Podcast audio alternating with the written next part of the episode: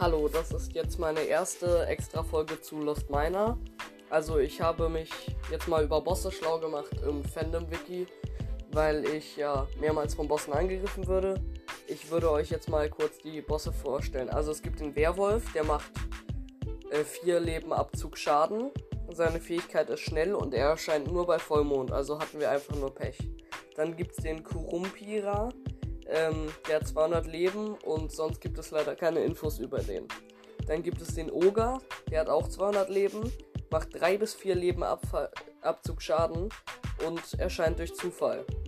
Dann gibt es den Höhlenoger, der hat 300 Leben und über den konnte ich auch nichts weiteres herausfinden.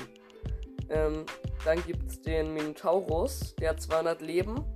Schaden ist nicht bekannt. Er droppt seinen Kopf und eine Minotaurus-Axt eventuell und 15 bis 30 Gold.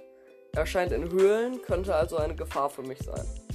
Dann gibt es den Zyklopen mit 300 Leben, droppt den Kopf und Geld ähm, und erscheint nur tief unter der Erde in der Nähe der Eisenebene. Äh, da muss ich ja auch hin. Also auch ein, eine kleine Gefahr für mich. Dann gibt es noch den Schleimboss. Der hat 200 Leben und ist keine Gefahr, da man ihn nur in Kreativ beschwören kann.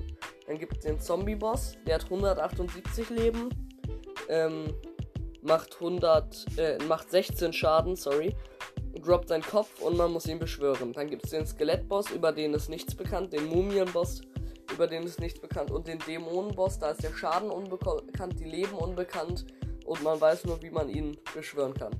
Dann möchte ich jetzt noch einmal Yannick grüßen und euch bitten, wenn ihr ihn noch nicht anhört, den Te Podcast Terraria Let's Try to Play, ein deutscher Gaming-Podcast anzuhören.